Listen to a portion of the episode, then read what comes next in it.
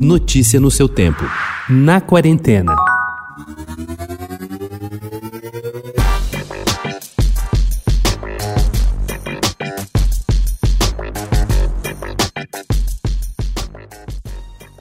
Nome fundamental do cinema brasileiro dos últimos 60 anos, a família Barreto embarca agora em uma nova empreitada, o cinema de animação, com a criação da empresa Amazônica SA, voltada para projetos em defesa do meio ambiente, da Amazônia e da sustentabilidade, Luiz Carlos, Lucy, Paulo e Bruno Barreto, entre outros membros da família e parceiros de longa data, querem finalmente levar o Brasil ao patamar da animação global e mitigar a forte migração de animadores brasileiros que precisam sair do país para trabalhar em projetos mais ambiciosos.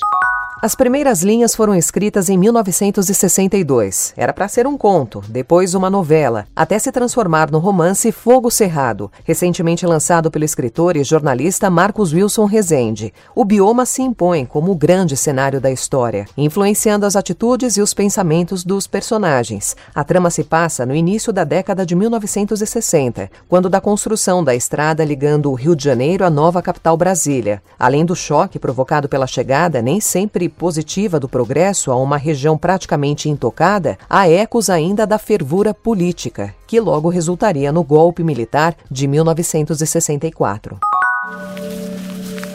Qu'est-ce que tu veux savoir Qui suis-je une carte. La papesse.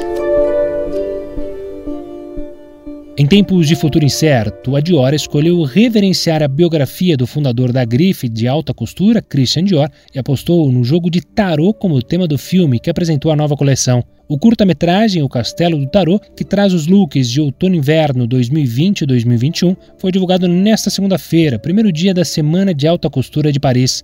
A obra conta a história de uma jovem que chega a uma vidente com a pergunta: Quem eu sou? Ao longo de sua jornada, ela se depara com os arcanos do tarô, personificados e vestidos com peças da estilista Maria Grazia Chiuri, que também se inspirou no romance de Ítalo Calvino, O Castelo dos Destinos Cruzados.